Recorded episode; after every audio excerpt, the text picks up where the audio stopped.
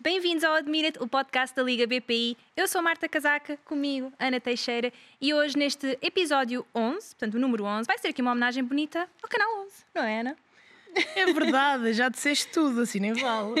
Assim não vale. Temos assim duas convidadas muito importantes e que consideramos que, que fazem parte especiais, que fazem parte também daquilo que é muito a nossa missão e portanto vamos seguir, vamos seguir com isto, vai ser muito, muito giro. E que tópicos é que temos para hoje então? Agora, do outro lado das câmaras, é o primeiro tópico: jornalismo e o futebol feminino. Falar um bocadinho de, da história, não muito densa, e um canal que tem sido casa, o nosso canal 11. É verdade. E vamos então dar as boas-vindas a cara já bastante conhecidas, tenho a certeza, não é? Maria Inês e Carolina Couto, sejam muito bem-vindas. Obrigada. Muito obrigada.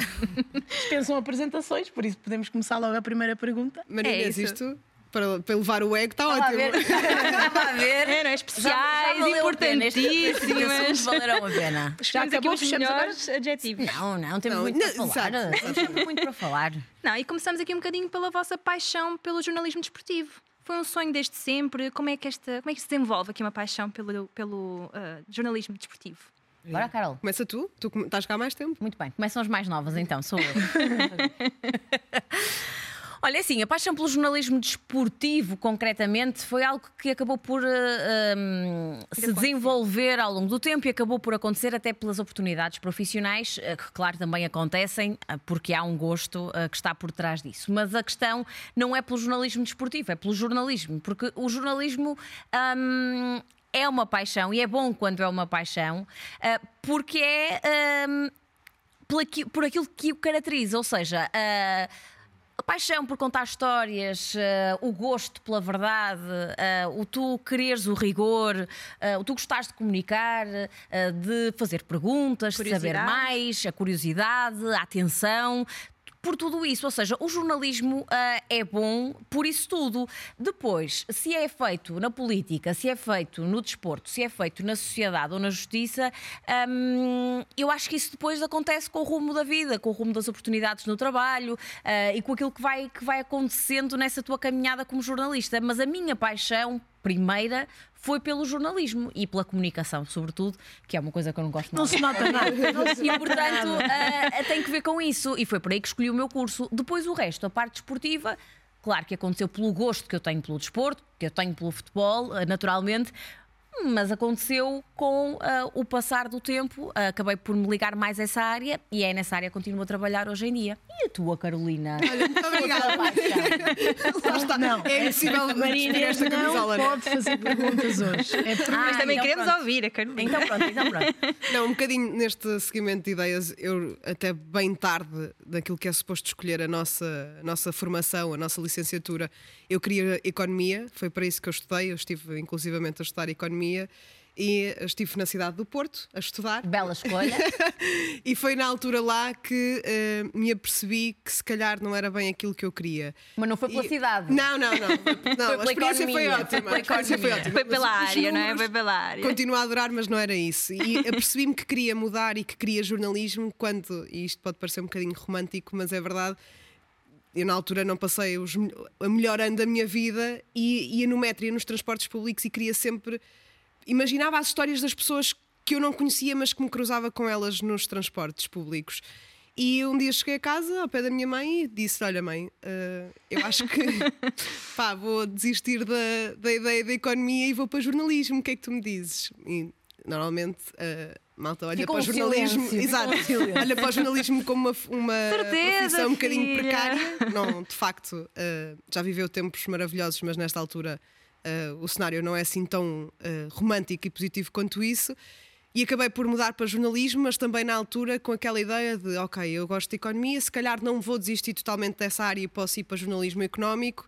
Okay. Um, foi uma vertente que não apresentaste aí, é que é bastante válido. como, é, como é que nasceu o desporto no meio disso tudo? Olha, sempre a tal paixão pela, pela modalidade de futebol, mas pelo desporto no geral. Uh, os Jogos Olímpicos para mim são sempre um momento uh, super impactante e depois, naturalmente, as fases finais do, de futebol que sempre me apaixonaram. E quando eu termino o curso, uma questão de oportunidades também de carreira, consegui uh, que o meu primeiro trabalho fosse no Jornal Record.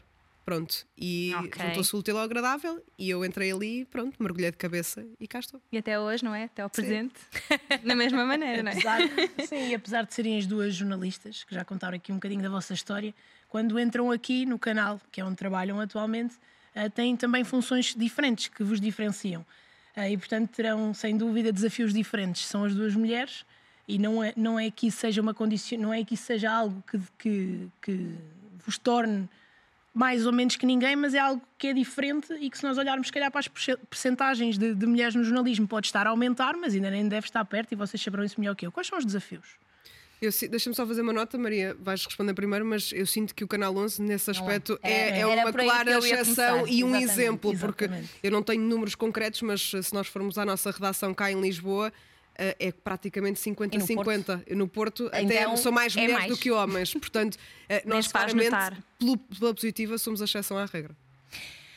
Olha, ponto prévio, essa questão uh, das mulheres no, no, jornalismo e nas mulheres do jornalismo desportivo, um, sobretudo no jornalismo desportivo. Eu tenho sempre uma, um, um conflito uh, para comigo mesma quando uh, até jovens das faculdades que nos pedem uh, para nos entrevistar, para falarmos da nossa experiência, e normalmente o convite é feito por isso. Por é feito mulher. para se falar do que é ser mulher no jornalismo desportivo, o que é ser mulher numa redação onde, desde sempre e culturalmente foi assim, havia muito mais homens do que, do que mulheres.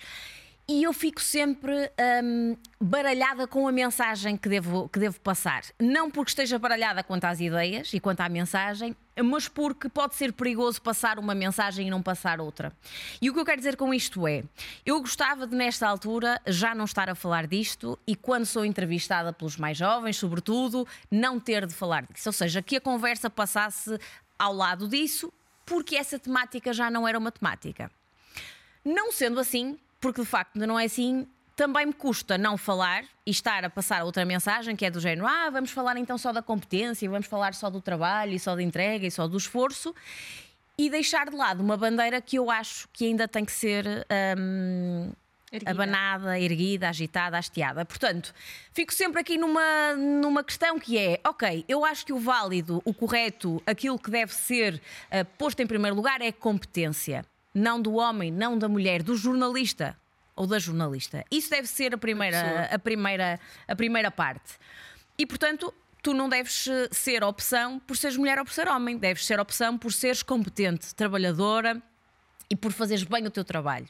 Mas de facto, a verdade é que a realidade ainda não nos permite pensar só dessa forma. E, portanto, há muito ainda para caminhar, há muito para fazer, há muito para trabalhar. Mas de facto, uh, termino esta resposta uh, pegando naquilo que disse a Carolina e bem: o Canal 11 é um canal onde essa realidade uh, não, não está presente, felizmente, e portanto, nós temos muitas mulheres na redação um, e, portanto, não somos, não somos um, um exemplo do, do que se passa, se calhar, na maior parte das, das redações. E se calhar por isso os desafios são outros, não é? Não se, já não se tem que focar tanto nesse, mas sim não é? agora no desafio de, do jornalismo. Eu não, eu, não, sinto, eu não sinto. É isso, eh, no, no desafio do jornalismo. É isso. Não, não, sinto isso também. Acho que na responsabilidade que nos dão, nos mais diferentes programas que fazemos, uh, fazemos coisas parecidas as duas, mas também fazemos coisas distintas e, portanto, não, não penso sequer nisso no meu dia a dia, é o que é muito bom sinal. É, é bom sinal que só uh, pensemos nisso quando nos chegam outras histórias. Uh, olha, deixa-me só dizer isto. Quando eu fui. Eu eu sei, vocês Comunicação. um, eu, eu, estou a fazer parte de um curso de, de liderança no feminino aqui na, na Federação Portuguesa de Futebol. E achei piada que o meu testemunho, quando eu falei pela primeira vez no grupo formado só por mulheres, foi exatamente este que eu fiz aqui, que eu disse aqui. Portanto, foi esta minha luta, este meu conflito entre o gostava que já não se falasse disto, mas é importante ainda falar disto.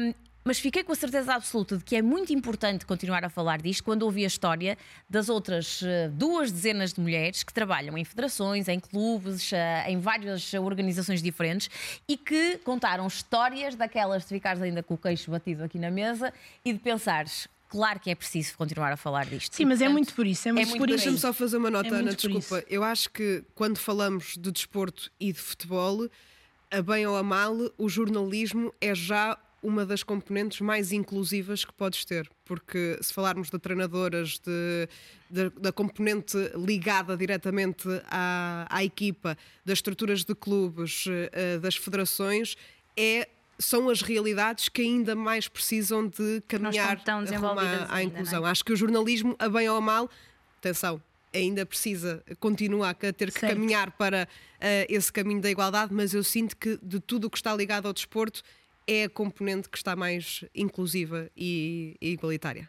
Sim, porque muitas vezes nós estamos numa bolha que é diferente do resto do mundo e eu acho que acontece muito isso. Acontece também no futebol feminino, para quem trabalha dentro do futebol e, e trazer-vos aqui também nos abre um bocadinho essa, essa, essa visão, porque é diferente quem nos vê ou quem vê a modalidade de fora para quem trabalha nela.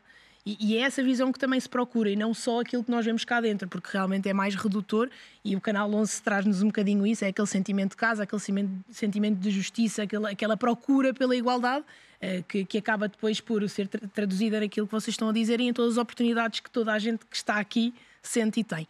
Ah, e tu até falas bem na, nesta parte de, de, casa, não é? Porque uh, acaba por ser também um canal, não é? Vocês já falaram aqui de muitas coisas positivas sobre o, sobre o Canal 11 e, e mais uma delas que nós também vemos é que um bocado a questão de, de casa, como a Ana falava, não é? Dar casas a muitas competições que antes não tinham casa onde estar, não é? Portanto, como é que vem também o papel do Canal 11 uh, eh, nesse impacto que tem na, na televisão portuguesa?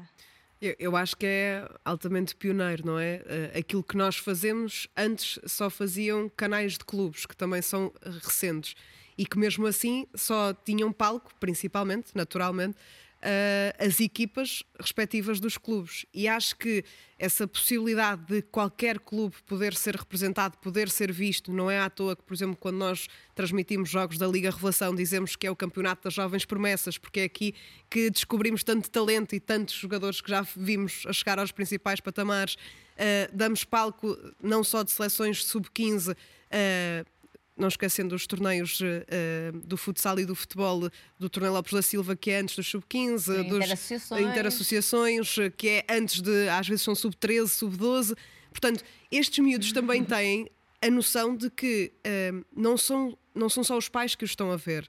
É um país inteiro e depois ter uh, a possibilidade disso ter eco também nas redes sociais, que hoje em dia é um elemento que não se pode dissociar de, do jornalismo e da, da comunicação, uh, ver que esses miúdos, aquilo que fizeram, que têm gosto em fazer, que têm paixão, têm eco, têm visibilidade, acho que ainda alimenta mais a paixão, por muito egocêntrico que isto possa ser de ai, olha, eu, eu fiz isto e é uma validação também. Exato, mas eu acho que é muito por aí a, a possibilidade de qualquer pessoa poder aquilo que faz e aquilo que gosta de fazer poder ser visto por toda a gente. Eu acho que tem que ver com saberes caminhar também, às vezes nos terrenos mais complicados, porque hum, aparentemente tu não.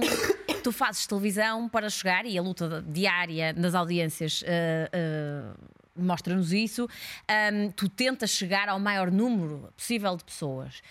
Aqui o trabalho muitas vezes uh, está, e o desafio está, em tu caminhares nos nichos, em tu caminhares em terrenos complicados, uh, porque aparentemente e à partida não interessam às, às tais multidões.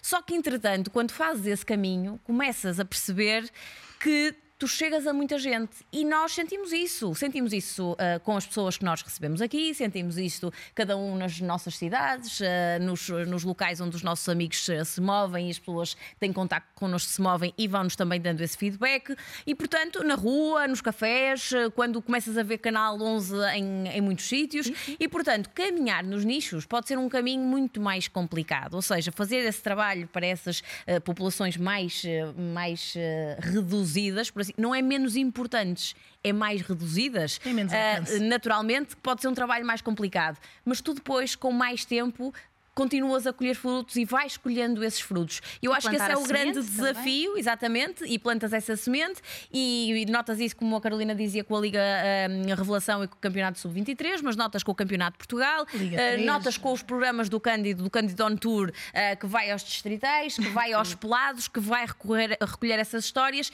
e que chegam a muita gente. E quando tu dás conta, o nicho tornou-se um público bem mais alargado. Deixa-me só fazer esta nota, porque não é só cá dentro. Uh, além de o Canal 11 também ter canal internacional, uh, a comunidade portuguesa que está lá fora. Eu já fui abordada, por exemplo, no Algarve, que fui uma vez acompanhar a seleção feminina e estava a entrevistar adeptos e houve adeptos que vieram ter comigo a dizer: Eu adoro o Canal 11, eu estou imigrada em França e eu eh, estou sempre com o Canal 11 ligado. É Portanto, é isto também é uma aproximação à casa, às origens, que é acima de tudo, um bocado a nossa missão e o nosso trabalho. Claro, que eu também isso espero que ninguém venha ter comigo para dizer mal, não é? Mas de facto. Não, isso aconteceu por exemplo, mas de facto acontece. No Mundial. E é bom. Nós tivemos as duas Nova Zelândia e as pessoas que lá estavam, os portugueses lá estavam, que acompanharam a seleção, foi exatamente esse o feedback. Foi nós estamos sempre a ver-vos. Obrigada por existirem. Ana é? Teixeira, eu sei que tu falas. Muito giro, muito giro. O pior é elas reconhecerem, então, Ana, por amor de Deus. Obrigada.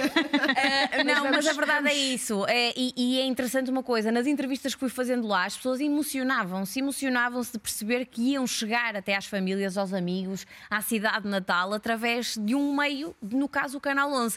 Isso era, era giro. E arrepiante até. Mas Também foi, me foi muito giro. Agora. Aqui em todo lado. Vamos, vamos puxar para o futebol feminino agora, fechar um bocadinho aqui. Estamos no podcast da Liga BPI, portanto, vamos falar um bocadinho do futebol feminino aqui em Portugal.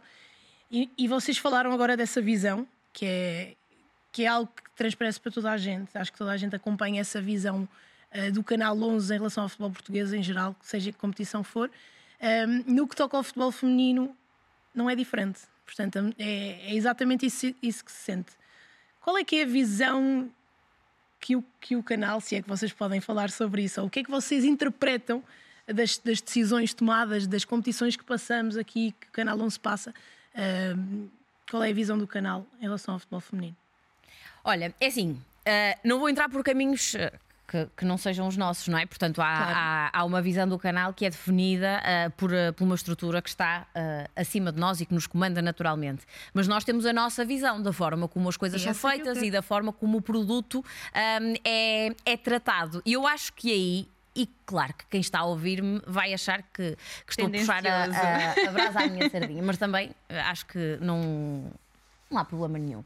Mas eu acho genuinamente isto, e até já o disse, já o disse antes. Eu acho que o canal trata bem o canal 11 no caso, trata bem os conteúdos que tem e dá-lhes uma vida e uma dimensão muito importante tu tratas a Liga BPI, tu tratas a taça da Liga Feminina, e estou só a falar agora no feminino porque tu disseste para, sim, para sim, puxarmos para esse, para esse lado. A taça de Portugal Feminina, seja o que for, nós tratamos uh, com direito a tudo que as competições têm direito. Com flashes, com antevisões, com antevisões nos relevados, com comentadores, com diretos, com programas especiais.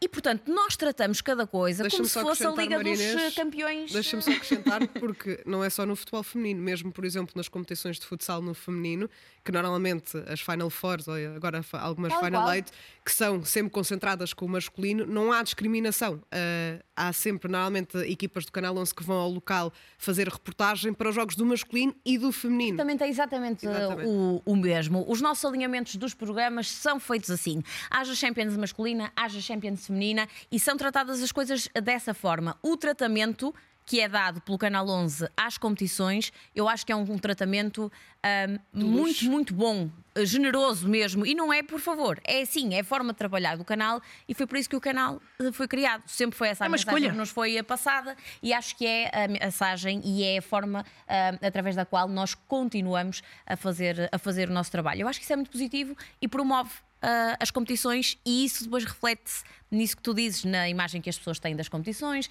na forma como as pessoas veem o futebol feminino, o futsal feminino, um, e a valorizarem também, Portugal, é? a Liga 3, a... etc, etc, etc. E permite-me acrescentar em relação a isto, e eu acho que foi um caminho aberto e lavrado pelo Canal 11 eh, este de dar palco às competições femininas. É certo que estamos constantemente a falar da evolução no futebol feminino.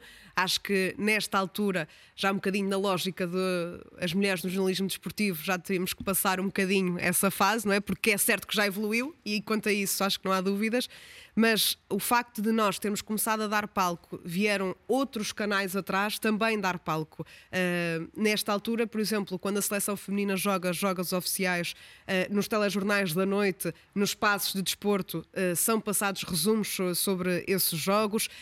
canais generalistas que fazem transmissões dos jogos e levam equipas aos locais para fazer as narrações in loco, reportagem de pista, a flash, é a interview. que é feita, que é muito difícil. É um bocado a nossa próxima tudo. pergunta, na verdade, que era como é que tinha sido essa evolução, não é? Agora o fora, não é? O macro, exatamente. Nós estávamos no micro, era no macro, não é? Ainda é falta um se- bocadinho, tem que passar resumos da Liga BPI em todos os canais generalistas, que é para isto ainda andar mais. Mas a verdade é que Sim, tem mas isso aí, é, é- eu acho que aí são outros 500, se me permites a expressão, porque eh, até no futebol masculino eh, está tudo muito eh, resumido aos três grandes. Agora É com o quarto isso grande. é cultura, Eu acho que é isso é um bocadinho cultural. É. E é Estamos a difícil. caminhar, estamos a Exato. É caminhar. isso, e vamos continuar. É uma evolução positiva, pelo menos. Sim, não é? sim, sim, sim, Positiva. acho que sim. E se- alguém tem que dar o primeiro passo, não é? Foi o Canal 11. Mas se vierem atrás, não é? Todos beneficiamos Claro. dessa. Sim, acho que isso é, é evidente, sim. Como é que tem visto a evolução dessa cobertura pelos outros canais, pelos outros mídias, jornais também, não só televisões? Acho que é o que a Carolina estava a dizer. Acho que eh, notas que há diferenças. Acho que é evidente quando tu ahm, tens eh, a TVI a transmitir a final eh, da Supertaça Feminina, por exemplo, em Aveiro, esta última edição da, da prova, a mais eh, recente final, ahm, com um jogo que ainda por cima foi mesmo até aos últimos segundinhos para as grandes decisões dos, dos penaltis. Ahm, eu acho que quando tu tens um canal jornalista com a dimensão de uma, de uma TVI a querer transmitir essa final e a fazê-lo em horário nobre, ah, tu notas que há diferenças. Portanto, acho que isso não, não acontecia noutros tempos. E quem diz isso, diz naturalmente as equipas que foram enviadas para ah, o outro lado do mundo quando estivemos na Nova Zelândia, como disseste bem, para a primeira participação de sempre da seleção portuguesa numa fase final de um campeonato do mundo. Isso também prova alguma coisa. Éramos muitos jornalistas lá, eh, de órgãos de comunicação social portugueses, e isso prova exatamente essa, essa diferença. Aliás, tu perguntas às jogadoras que se sentam aqui eh, nos vossos, nos vossos eh, outros episódios de podcast se elas notam essa diferença. Eu acho que elas notam essa Elas diferença notam, eh, Sim, sim. tudo aquilo que tem que ver com a projeção delas, da carreira delas eh, e, e se calhar até eh, da- das abordagens não é? que, lhes são, que lhes são feitas. Acho que elas devem notar isso. Eu gostava de acrescentar duas notas àquilo que a Maria Inês está a dizer. Uma que eu acho que atesta esta eh, vontade de outros canais eh, passarem isto, porque estamos a falar de canais privados, generalistas, que aí sim as audiências contam muito. E se de facto estes canais têm todo o interesse em, em transmitir estas finais, é porque há interesse do público em geral, há audiência e, portanto, Já há vontade. Exatamente, há vontade de transmitir estes jogos. Agora, em relação, por exemplo, à questão dessa tal eh, evolução, a Maria Inês falou aqui do aspecto positivo da quantidade de negativo. equipas que foram ah, ao Mundial. Da, Também só falei do Mundial. Da Nova Zelândia, exatamente, mas nós, depois disso, já tivemos a possibilidade de cada uma de nós acompanhar a seleção feminina aos Jogos eh, da Liga das Nações eh, e, infelizmente, éramos a única equipa de reportagem no local. Eu fui à Áustria, a Maria Inês foi à Noruega, a Oslo. ehm, e eram jogos oficiais, eram jogos eh, para a Liga das. Nações. Mas mesmo dos próprios países, não estava lá. Estavam só afetos às de eh, seleções. Portugal No é meu caso, foram- estavam só afetos à seleção da, Sim, da e mesmo casa. assim não estava muita gente. De Não. facto, acho que me cruzei com ah, dois, dois colegas noruegueses. Sim, eu, eu fui igual na foi. Áustria. Portanto, por exemplo, depois se compararmos, que eu acho que não devemos comparar, mas ainda a falar dessa comparação, na seleção masculina eh, é todo um acontecimento sempre que a seleção se reúne. Portanto, eu acho que isto é muito na base do crescimento e ter calma e não ter vontade de começar a construir a casa pelo teto, pelo telhado, melhor dizendo, mas eh, de percebermos, ok, isto já está a crescer, isto está a evoluir, vamos aproveitar a caminhada até lá. Eu acho que é acima de tudo isso. Acho que vamos continuar a ver, ah, a ver melhorias nos próximos tempos. Eu acho que são, são passinhos pequeninos. Vais fazer um, um desafio ou continuamos? Não, A nossa acho cara é porque nós. Estamos a fazer. Não, não, não, não. Vocês- não. vocês estão a perceber? Eu estava só a perguntar, a conferenciar, a conferenciar com a, com a minha colega. passos, vocês falaram dos passos. Que passos é que acham que falta ser dados para que isso possa acontecer? Eu não digo para que haja exatamente a mesma cobertura que, que neste momento há para o futebol masculino. Eu, eu acredito que é irrealista neste momento nós projetarmos. Ana, porque eu acho que é assim, nós temos que ver as coisas desta, desta forma. Sendo realistas, é mesmo isso que tu dizes. Ou seja, eu acho que as coisas vão dando os seus passos. Deve haver ambição ah, para, para que as coisas sejam feitas, porque sem ela não teríamos chegado, não teríamos chegado de todo até aqui. Agora, eu eh, acho que é preciso que as pessoas também percebam que as coisas levam tempo, porque há investimentos diferentes, há ah, um espaço e um, um, um gap, não é? Portanto, há um espaço. ah, antes de tudo isto, até em termos culturais, muito diferente entre aquilo que é a história, o passado no futebol masculino e no futebol feminino. Portanto, as coisas vão levar o seu tempo uh, e, e, a evolução será sempre diferente.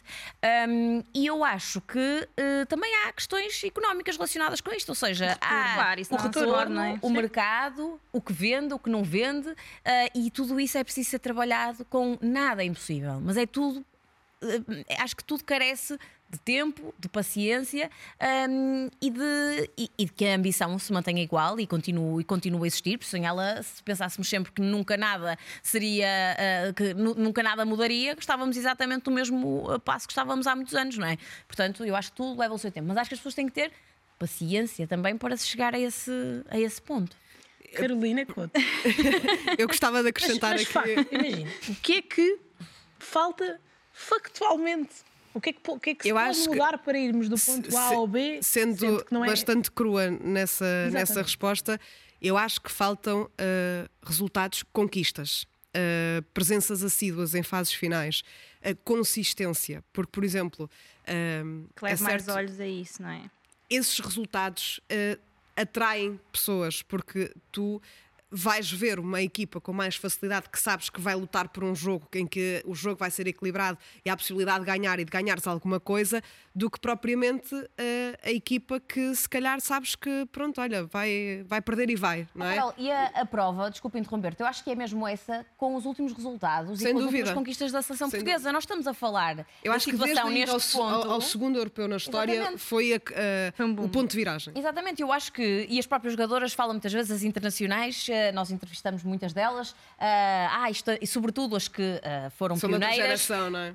que dizem sempre, ah, na, naquela nossa altura era, vamos perder por, vocês vão perder por quantas, eu não sei o quê. Isto já não existe. Portanto, isso já, felizmente, isso não existe. Felizmente, com todo o respeito pelo que elas tiveram que passar, naturalmente, que nunca, que nunca se esqueça disso. Mas, uh, portanto, tudo isto, tudo isto que a Carolina está a dizer agora, estarem presentes em fases finais, estarem presentes nas decisões, estarem presentes em grandes, em grandes competições, faz com que as pessoas tenham mais interesse. Isso até era uma das nossas. As últimas três. E deixa, deixa-me. É europeus e o Mundial. E isso fez diferença. Deixa-me acrescentar claro. aqui, porque há um exemplo que é muito curioso e eu acho que se aplica aqui muito bem: o futsal masculino, as seleções.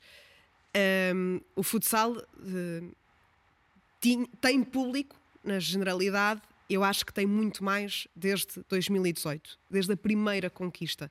Desde esse momento em que Portugal levantou o primeiro troféu, e atenção, já antes Portugal uh, tinha estado em fases finais, tinha chegado às zonas de pódio, mas desde que levantou o primeiro troféu, que nós vimos pavilhões cheios. E nós estamos a falar também de uma seleção que antes, uh, sempre que jogava com Espanha, e os próprios jogadores, alguns que ainda lá estão e jogam, diziam que pessoas internas da estrutura técnica diziam: Ok, então Espanha calhou-nos em sorte, quando é que eu marco o voo de regresso a casa? E isto também era uma mentalidade que existia no feminino. E eu acho que este exemplo é, é, um bom paralelismo porque assim que se mudou o chip e que se começou a perceber: Ok, nós temos capacidade para lutar, nós temos capacidade para jogar e para mostrar resultados, começou tudo a mudar. E neste momento, o futsal masculino é naturalmente uh, Portugal uh, a seleção referência no mundo. Um, Passou-se do quase. Portugal e mais quatro. Ao, ao, quase, ponto, ao ponto oposto. Exatamente. Que é, Doido 80. Dá sempre. É, 5 contra 5 e no fim ganha, ganha, Mas ganha, ganha Portugal. uma coisa muito, muito importante também, que é o, também que vocês, como jornalistas, como é que vocês veem essa evolução um, do futebol feminino, não é? Que já, já se falou aqui de muitos aspectos, é? em termos de mídia e tudo mais, mas vocês que também as têm acompanhado, não é? Mesmo desde o início, como é que vocês também veem essa, essa evolução? Estou da, aqui a dar uns passos à frente. Nas jogadoras? Só para Sim. termos do tempo. futebol feminino. Dentro e fora de campo. Não, não, não, campo. não das jogadoras, mas do, do futebol em geral. Do futebol feminino em geral. Dentro e fora de campo.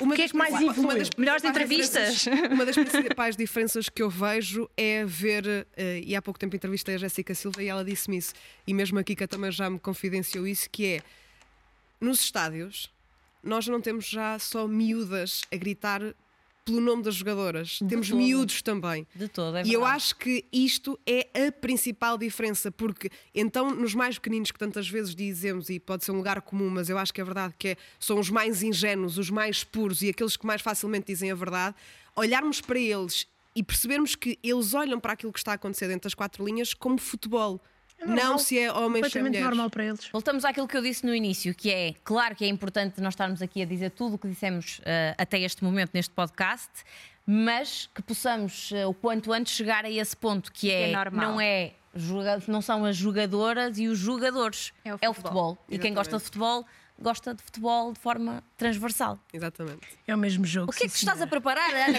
É assim, eu já estive ali, mas vamos, vamos aqui já para para vos desafiar. Sabes quem está em casa a ver já percebeu o que é que é o tchananana, não sabes? É os sinaizinhos. São os sinais de que estás quase a ficar Estamos a entregar uma plaquinha com caneta. Bateria fraca. Estamos a entregar uma plaquinha com caneta. Mas o que é que vai acontecer aqui? Então, há aqui um desafio que eu acho que eram dois, passa a ser só um.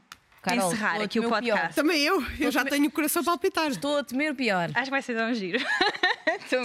Descrevam-se em três palavras uma a outra, enquanto uma jornalista. Outra. Enquanto, enquanto jornalista. jornalista. Ui, Marinês, vê lá o que é que vais escrever. não estava preparada para isto. Um, três palavras enquanto Não dizer em voz alta, não é? Pensar okay. para dentro. E depois no final descreverem-se então uma à outra. Ei, já, já comecei mal que já ficou tudo torto. que é para depois São três, encerrarmos não é? em grande. São três. Ui, não, não, a, a última ainda temos que ir. E a última vocês fazem em 10 segundos, que vocês sabem perfeitamente o que é que é alguém estar-vos a dizer no ouvido. Acaba, acaba, acaba, acaba, acaba, acaba, acaba, acaba. Exato, acaba, olha. Acaba. Vamos então, quem é que então? quer começar? O que é que vocês querem que eu faça então? É, é mostrar? Podes mostrar para a câmara. Tcharam, parece tudo a dar pontos, oh! mas não se percebe bem. Fala, fala. Mas podes dizer, porque lá em casa estão a ouvir também. Há alguns não estão a ouvir, okay. podes então, dizer as palavras. Comunicativa, a Carolina Couto é. E espontânea. A Carolina Couto é é muito chata ela. Não é só como comentadora, afinal. A Carolina Couto é comunicativa, é prática e espontânea. Posso eu agora? Concordas? Certo. Uh, concordo, acho que sim. Eu também gosto de falar Falamos depois. a Marina Pedroso é espontânea, competente e exigente. Exigente. Mas é bom, oh. é bom. Confere. Acho que respondemos. Acho que sim. E agora? Os defeitos não é para escrever, pois não? Não, os defeitos não. Os defeitos não. não assim tantos. Não Era de escrever, vocês escolheram os pontos positivos, portanto, melhor ainda. Admira-te, admira-te.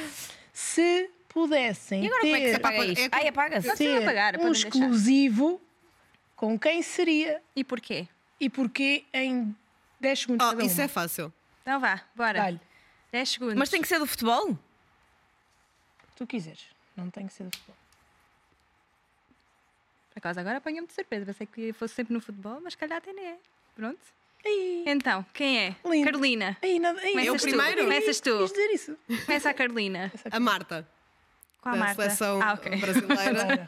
okay. Que acho que é uh, um símbolo. Aliás, foi ela que me fez uh, apaixonar pelo futebol feminino e, acima de tudo, pelas causas. E depois uh, veio uma Megan Rapinoe uma Ada Agerberg e tudo mais atrás, mas a Marta para mim foi pioneira.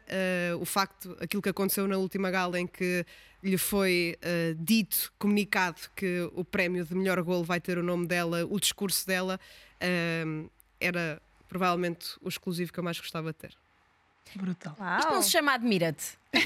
É. Pronto, vocês dizem que podia ser de outra coisa qualquer. Admira-nos, admira E portanto eu disse o Steph Curry, que é uh, jogador da NBA, da NBA um, que é um desporto que eu nunca acompanhei com especial atenção, um, até ter próximo de mim alguém que é completamente fascinado uh, pelo, pelo Steph Curry, joga nos Golden State Warriors, é precisamente por essa ligação, um, é, ou foi por essa ligação que fui até aos Estados Unidos, a São Francisco, até, aos Chase, até aos Chase Center ver os Warriors jogar um, e, portanto, uh, fiquei com a curiosidade de perceber muitas coisas desde que comecei a acompanhar mais uh, a okay. NBA. Uh, é um desporto no qual uh, raramente trabalhei ou com o qual Cinco, raramente trabalhei, não quatro. adorava especialmente, mas há muita coisa que eu gostava de saber. Acho que e dá para aprendermos. Um excelente entrevistado. Dá para aprendermos sempre, sempre, sempre mais. Ele tem aspectos muito interessantes que eu gostava de, de perceber dele e da modalidade. Pronto, é isto. E assim terminamos. Mas olha, gostei muito da explicação e acho que, lá está, é,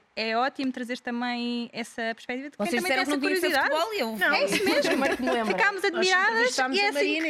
Exatamente. E a Carolina Couto. Exatamente, não, é, é assim que terminamos o nosso podcast. Que nós, Ai, mas nós é tínhamos parecido. muito mais para dizer. Aliás, já acabou. Mas vai ter que ficar por aqui. Já temos que encerrar. Muito obrigada às duas por terem vindo e por terem partilhado com, connosco aqui um bocadinho da vossa experiência, mas também coisas muito importantes que têm que ser ouvidas aqui também pelo público sobre futebol feminino, futebol em geral, mídia e jornalismo. Portanto, muito obrigada. Obrigada, Ana, também por estar vindo. Obrigada a nós. Agradecimento. Obrigada. Muito obrigada. E assim encerramos então este episódio. Uh, já sabem que no nosso podcast temos sempre convidados muito diferentes, não é? Jornalistas, treinadores, jogadoras, árbitros. Portanto, se querem continuar a acompanhar o melhor do futebol feminino, é aqui no nosso podcast Admira-te. Até à próxima.